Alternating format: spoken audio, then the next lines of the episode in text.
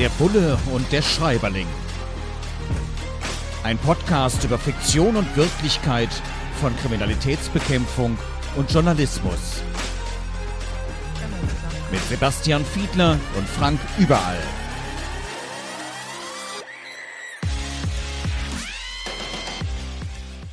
Herzlich willkommen zu einer neuen Ausgabe von Der Bulle und der Schreiberling. Diesmal beschäftigen wir uns mit Im Auge des Zebras, einem Bösherz-Thriller, erschienen im Knau Verlag von Vincent Kliesch. Und es geht darum, dass an verschiedensten Orten in Deutschland Teenager entführt werden und dann kurz darauf die Eltern ermordet werden. Und die Taten werden alle zur gleichen Zeit von derselben Person verübt. Und das ist das große Rätsel, das von Kommissarin Olivia Holzmann gelöst werden soll. Und ja, ein spannender Thriller, mit dem wir uns hier beschäftigen. Und ja, wir beschäftigen uns jetzt nicht so detailliert mit den Inhalten, wollen ja auch nicht so sehr spoilern, also verraten, was da eigentlich genau passiert, sondern wir gucken, wie viel Realität steckt denn in dieser Fiktion. Zum Beispiel wird über diese Polizistin dann berichtet, dass sie eine Wohnung sucht und die dann auch bekommt, weil der Vermieter total glücklich ist. Zum einen verlässlicher Mieter, ja, die Miete kommt regelmäßig.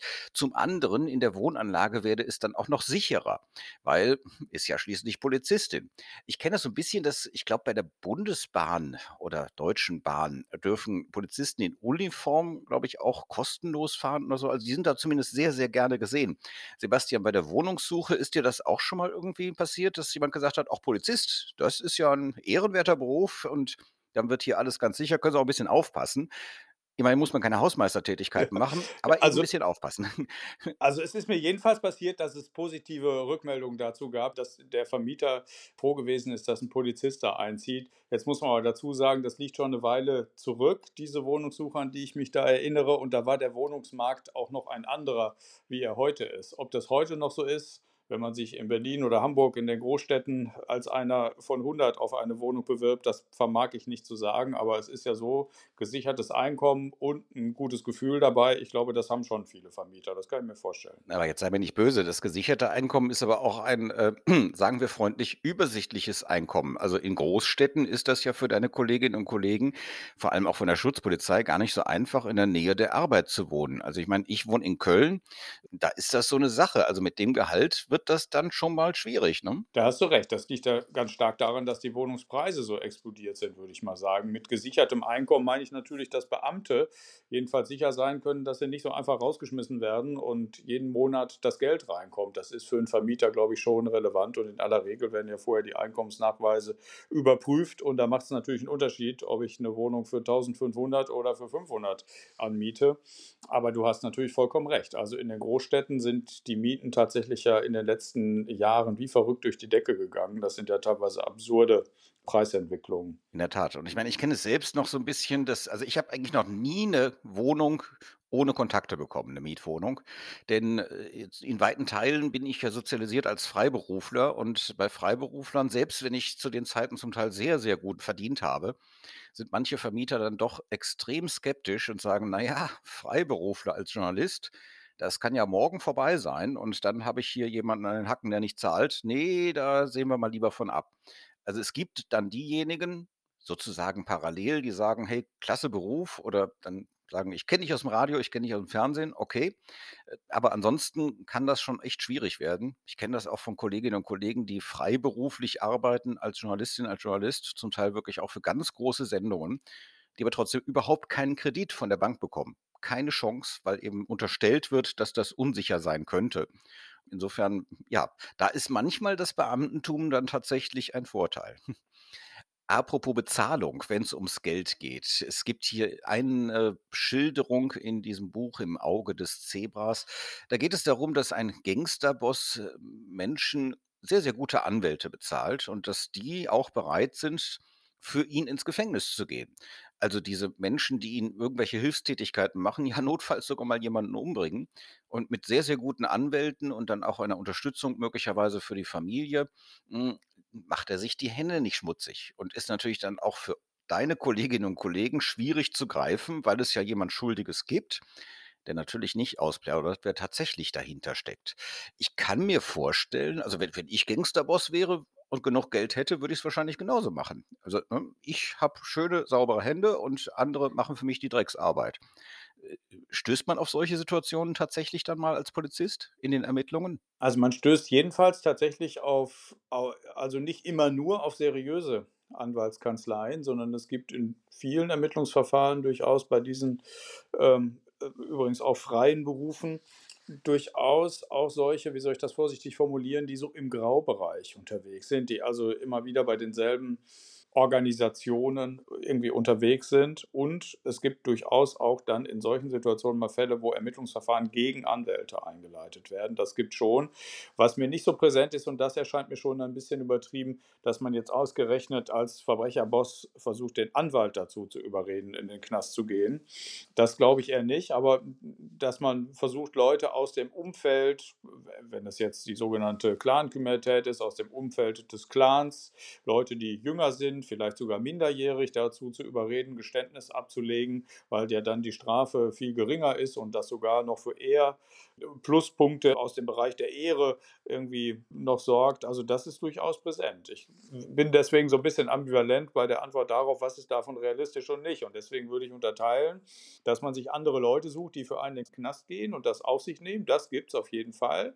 Und was es eben auch gibt, ist, dass Anwaltskanzleien versuchen, ihre Privilegien, die sie ja in einem Strafverfahren haben, eben auch negativ zu nutzen und dann kommt es eben manchmal auch zu Strafverfahren. Vincent Cleach beschreibt eben auch genau das. Gute Anwälte werden eben genau für diese Menschen bezahlt, die sich eigentlich so einen prima Anwalt, eine Anwältin gar nicht leisten könnten und dann eben, heißt es hier, die gehen eher ein paar Jahre ins Gefängnis, als dass sie ihren Boss verraten, genau mit diesem Hintergrund, den du eben beschrieben hast.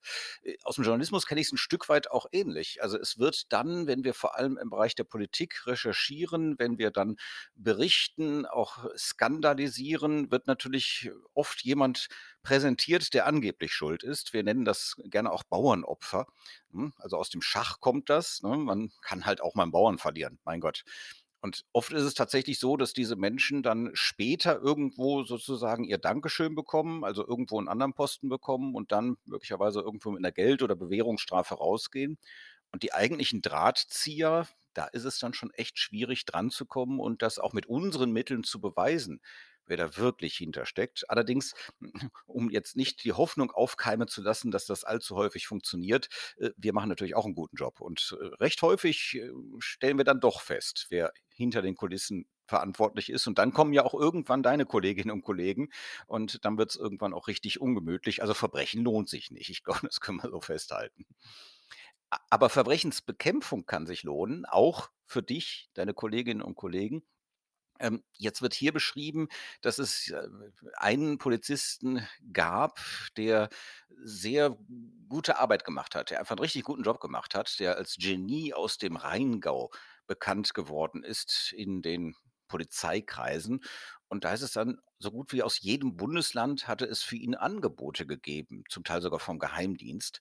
Und ich kann mir vorstellen, dass so ein Wettbewerb unter den Bundesländern, die besten Leute sich möglicherweise gegenseitig abzuwerben, vielleicht nicht ganz unrealistisch ist, oder? Das läuft so ein bisschen indirekt. Wir haben ja nach nachdem wir vor vielen Jahren mal so eine sogenannte Föderalismusreform hatten, die Situation, dass die Frage, wie viel Geld man als Polizist in welchem Bundesland verdient, eben nicht mehr in ganz Deutschland gleich ist. Und so gibt es eben Bundesländer, die nicht so gut bezahlen, wie zum Beispiel Berlin. Und es gibt welche, die besser bezahlen, wie zum Beispiel der Bund oder Bayern. Und alle übrigen sind so ein bisschen in der Mitte. Und dann gibt es durchaus immer mal wieder auch das Bestreben, so Bundesländer zu wechseln, aber das ist kein Massenphänomen. Man kann jetzt nicht deswegen sagen, dass deswegen alle von Berlin nach Bayern wollten. Das kann man so wirklich nicht sagen. Es ist ein Punkt von vielen und hat, glaube ich, doch eher dann damit zu tun, hm, passt das gerade familiär, gibt es sowieso irgendwie vielleicht eine Partnerschaft in dem jeweils anderen Bundesland, weil man eben sehen muss, dass das nicht einfach so geht, sondern es ist ein sehr komplizierter Prozess von einem Dienstherrn, wie es so heißt, zum anderen zu wechseln, weil man dann nochmal eine Gesundheitsprüfung machen muss. Man wird ja sozusagen von dem anderen auch krankenversichert, von dem anderen Bundesland. Es ist sehr kompliziert. Man braucht häufig Tauschpartner, also ein anderer muss in die andere Richtung wollen. Naja, also ich sag mal, diese Andeutung ist soweit richtig, aber es ist etwas komplizierter. Schatz, ich bin neu verliebt. Was? Da drüben. Das ist er. Aber das ist ein Auto. Ja, eben. Mit ihm habe ich alles richtig gemacht. Wunschauto einfach kaufen, verkaufen oder leasen. Bei Autoscout24. Alles richtig gemacht. In rund 40 Folgen habt ihr mich jetzt schon sagen hören, I want to tell you about the Beatles. Ich habe euch die Geschichten zu ihren Alben und ihren Songs erzählt, euch ihre wichtigsten Wegbegleiter und Vertraute vorgestellt und natürlich die Orte, die für die Bandgeschichte eine wichtige Rolle spielten. Habt ihr die drei bisherigen Staffeln schon durchgehört? Nein? Na, worauf wartet ihr dann noch? Rein in den Podcatcher eurer Wahl und einfach mal losgehört. Und folgt gerne auch unserem Instagram-Kanal iwtty-Beatles Podcast. Der Bulle und der Schreiberling. Wir beschäftigen uns heute mit Vincent Cleage und im Auge des Zebras heißt sein Thriller, ein Bösherz-Thriller. Bösherz, das ist eine Figur, das ist ein Kriminalist, der da im Hintergrund wirkt. Im Mittelpunkt steht eben auch eine Kommissarin. Und es gibt dann irgendwann die Situation, dass ein Beschuldigter sagt, na, er will nur mit einem Polizisten sprechen, mit niemand anderem. Hast du das auch schon mal erlebt, dass jemand gesagt hat, ah, dem Fiedler, dem vertraue ich. Also mit dem möchte ich gerne sprechen. Alle anderen können mir gestohlen bleiben. Denen verrate ich kein Wort. Da sage ich allenfalls noch meinen Namen und mein Geburtsdatum, aber das war es dann auch. vielleicht nicht so extrem, aber, aber das hat schon, es ist schon so, dass man so Spezialkontakte dann in einem Ermittlungsverfahren herausbildet. Das, ist, das kann man schon sagen und die hat man dann auch regelmäßig an der Strippe. Das müssen nicht Beschuldigte sein, das können auch teilweise Zeugen sein, zu denen man dann irgendwie ein ganz gutes Verhältnis entwickelt und die dann auch redselig sind und sich zwischendurch auch immer mal wieder melden. Ich glaube, das kennt jede Kriminalbeamtin und jeder Kriminalbeamte. Ja, da geht es ja auch um Vertrauen. Und das habe ich auch immer wieder festgestellt bei meinen Recherchen. Ich habe ja viel im Bereich der Korruption auch recherchiert. Und oft gibt es dann tatsächlich Menschen, die sich auch daran orientieren, ist man sozusagen bei einer seriösen Medienmarke unterwegs und wie hat man in der Vergangenheit berichtet. Also zum Teil wird das auch von dem Beschuldigten sehr intensiv nachvollzogen. Und ja, das höchste Lob, was ich da mal bekommen habe von einem Beschuldigten, war, dass er gesagt hat, ja, sie, sie sind zwar hart, aber sie sind fair. Und da laufen dann die Kontakte natürlich auch meistens über die Anwältinnen und Anwälte, die das sozusagen professionell nochmal mit einschätzen und die dann eben vermitteln, dass man tatsächlich mit Menschen sprechen kann. Das ist ja nicht ganz so einfach wenn jemand in der Öffentlichkeit steht, ähm, als Politikerin, als Politiker beschuldigt ist, dann hat man oft nicht so ein furchtbar großes Mitteilungsbedürfnis, hofft darauf, dass es bald vorbeigeht. Und das ist dann schon manchmal schwierig, diese Vertrauensbasis aufzubauen. Das gelingt auch nur sehr wenigen und es ist mir auch nur in sehr wenigen Fällen gelungen, aber da hat es dann auch wirklich richtig Spaß gemacht. Was bedeutet, dass man sich natürlich auch sehr intensiv da reingraben muss, dass man sehr viel recherchieren muss, dass einen das ständig bewegt. Und wir hatten hier im Podcast auch schon mal darüber gesprochen und Vincent Cleach hat das Ganze auch hier wieder aufgebracht, dass eine Beziehung in die Brüche geht, weil es dann heißt, naja, ich habe den Eindruck, dass du nicht mit mir, sondern mit deinem Beruf zusammen bist. Und ich kann das auch für den Journalismus ein Stück weit nachvollziehen, weil es eben was ist, was im wie gerade beschrieben, auch ziemlich so reinzieht, wenn man an einem großen Fall gerade recherchiert. Und meistens sind es ja dann noch so ein paar Alltagsgeschichten, die man nebenher machen muss. Ja, das, da ist man sozusagen in einer anderen Welt. Oder wenn große Unglücke passieren, die Flut vor ein paar Monaten, da war ich im Rhein-Erft-Kreis hier unterwegs oder vor einigen Jahren der Einsturz des Stadtarchivs. Das sind so Gelegenheiten, wo man tatsächlich zumindest mehrere Tage völlig aus dem Leben gerissen ist und eigentlich gar nichts anderes mehr macht, im wahrsten Sinne des Wortes Tag und Nacht. Hm, diese Schwierigkeit, das seinen Mitmenschen zu erklären, die kennst du doch wahrscheinlich auch, ne? Ja, absolut. Das ist schon so. Das kann man deswegen am besten, das wird wahrscheinlich bei dir so ähnlich sein, im Kollegenkreis transportieren, ne? weil da das, das Verständnis dafür am ehesten vorhanden ist. Und je entfernter die jeweiligen Berufe der Partner voneinander so entfernt sind, je schwieriger ist es natürlich, das im Detail zu transportieren. Deswegen hat es Vor- und Nachteile, wenn in Partnerschaften die gleichen Berufe ausgeübt werden, finde ich. Aber, aber ich äh, kenne das selbstverständlich auch, ja. Ja, mit dem Kollegenkreis, das kann manchmal sehr positiv sein. Es kann aber, und das beschreibt der Autor hier im Auge des Zebras, dem Thriller auch, äh, das kann auch manchmal schwierig sein, wenn man beispielsweise sich völlig verrannt hat, Recherche, Ermittlungsansätze gewählt hat, die dann nicht so erfolgreich waren und ähm, irgendwo selbst auch ziemlich verzweifelt, ziemlich fertig ist und nicht mehr einen noch ausweist und dann vor der Gruppe, vor dem Team sich rechtfertigen muss. Man hat eigentlich nicht wirklich was falsch gemacht, aber man hat eben nicht das vollends Richtige gemacht, was zum Erfolg geführt hatte. Und da hat diese Polizistin, die hier beschrieben wird, auch ein echtes Problem mit. Und sagt, naja, der Dezernatsleiter war jetzt in der Besprechung im Landeskriminalamt nicht dabei und da war sie dann auch ziemlich froh drüber, weil sie wollte ihm so verzweifelt und am Ende mit ihrem Latein steht ja hier in dem Buch, ihm nicht unter die Augen treten, vor allem vor dem ganzen Team. Hm, bei uns heißt diese Teamsitzung Redaktionskonferenz und in der Tat, wenn man so richtig daneben gelangt hat, freut man sich auf solche Treffen nicht. Ist dir das auch schon mal passiert? Ich habe gerade drüber nachgedacht und ich, ich glaube, ich, man, man, muss das so ein bisschen in zwei Bereiche unterteilen. Also bei uns würde das so Kommissionsbesprechung heißen, wenn die Ermittlungskommission oder die Mordkommission so zusammentritt. Und dann macht es, glaube ich, einen Unterschied, ob es jetzt darum geht, dass man an einer Stelle keinen Erfolg hatte, weil man jetzt irgendeine Fleißarbeit nicht ausgeführt hat und nicht das gemacht hat, was eigentlich besprochen war oder was eigentlich fachlich geboten gewesen wäre. Also man wirklich Fehler gemacht hat. Das wäre ja die eine Variante. Und die andere Variante, die kann aber auch eintreten, dass man halt mit dem Ermittlungsstrang nicht zum Erfolg geführt hat, wo man eigentlich gedacht hat, so funktioniert das. Also wenn man jetzt zum Beispiel einen Riesenaufwand getrieben hat, um in einem großen Ermittlungsverfahren zum Beispiel gesagt hat, es kommen bestimmte Fahrzeugtypen in Betracht und macht einen Riesenaufwand und versucht zu recherchieren, welche gibt es denn wo, wo sind die noch zugelassen, geht da noch einen Schritt weiter und versucht überall wie in einem Vermissten, hinterher war es ein Mordfall, äh, mal gewesen ist, klebt in allen Autos dann quer in der Republik noch einmal die Sitze ab, um nach Faserspuren zu suchen und welche zu finden. Und wenn man dann nach einem solchen Aufwand keinen Erfolg hatte, dann ist das in dem Sinne ja nicht vorwerfbar und man muss sich dann deswegen jetzt nicht unbedingt schlecht fühlen, ärgert sich aber natürlich trotzdem, weil es wirklich sein kann, dass man viel Arbeit in einen bestimmten Zweig der Ermittlung gesteckt hat, der am Ende zu wirklich nichts geführt hat. Trotzdem war es aber wichtig, das zu machen. Man merkt schon, Sebastian Fiedler war nicht nur Polizist, ist heute Abgeordneter, er war auch Vorsitzender der Polizeigewerkschaft, Bund Deutscher Kriminalbeamter. Und äh, ich glaube, die Kommissarin hier im Buch hätte in dir einen ganz guten äh, Berater, man kann fast sagen Therapeuten gehabt, weil du es ganz gut auf den Punkt bringst.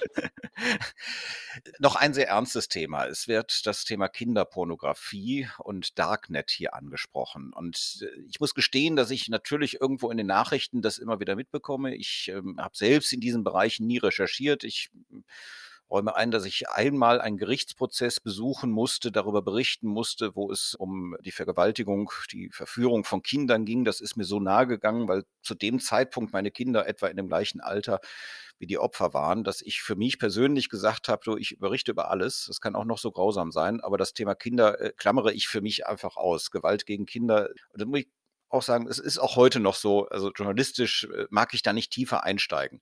Man muss wissen, dass man ja dann sich Stunden, Tage, Wochen lang mit solchen Fällen beschäftigt, wenn man darüber berichtet.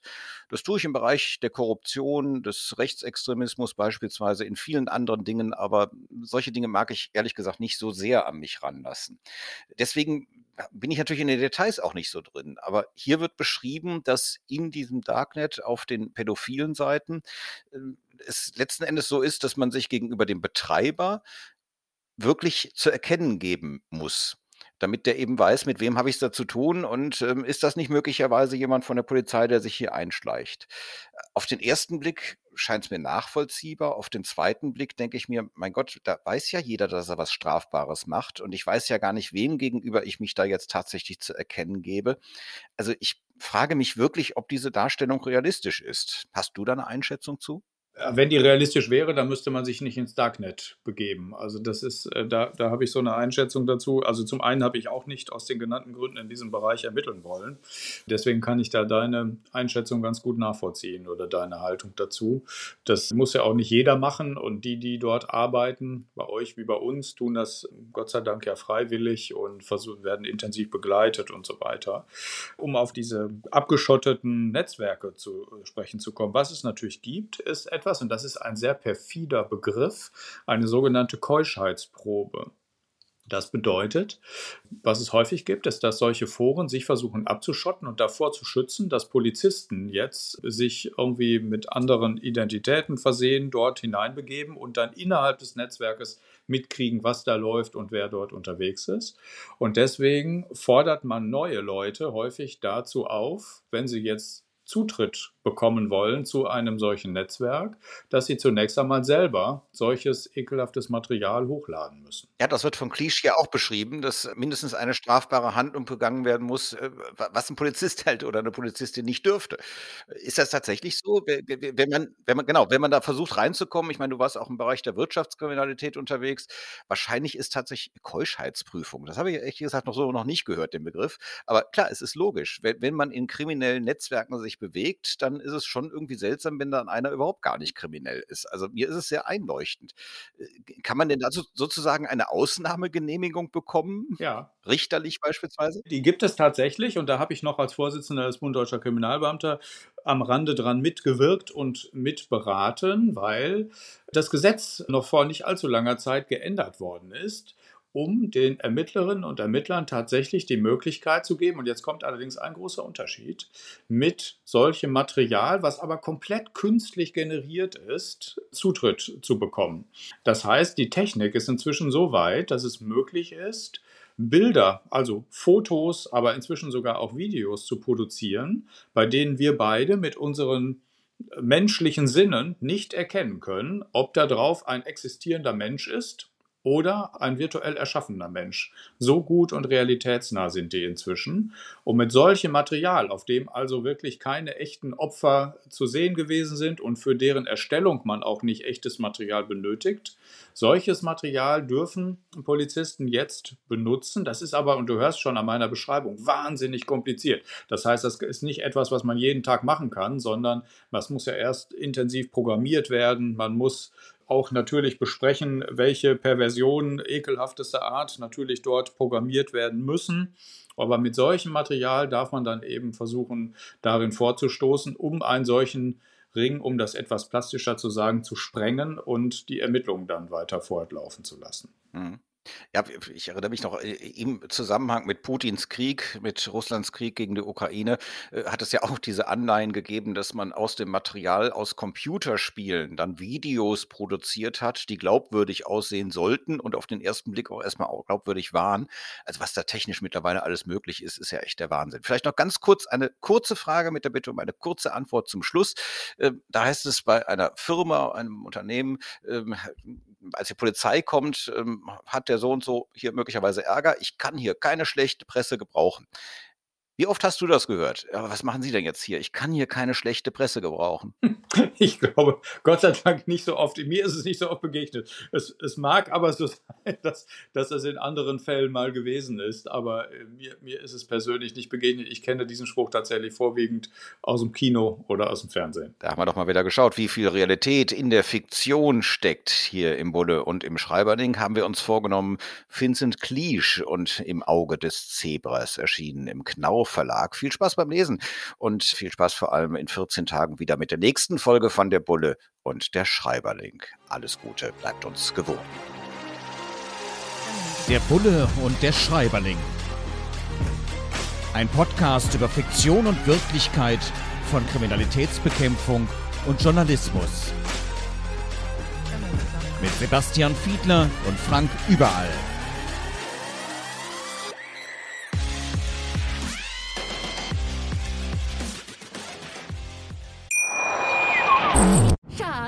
Bin neu verliebt. Was?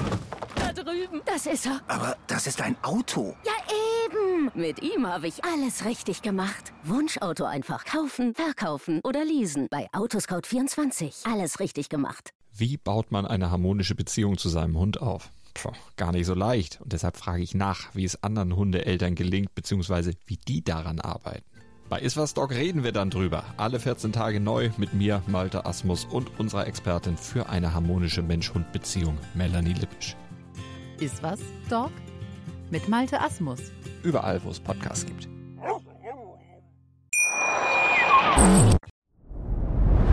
Dir hat dieser Podcast gefallen? Dann klicke jetzt auf Abonnieren und empfehle ihn weiter. Bleib immer auf dem Laufenden und folge uns bei Twitter, Instagram und Facebook.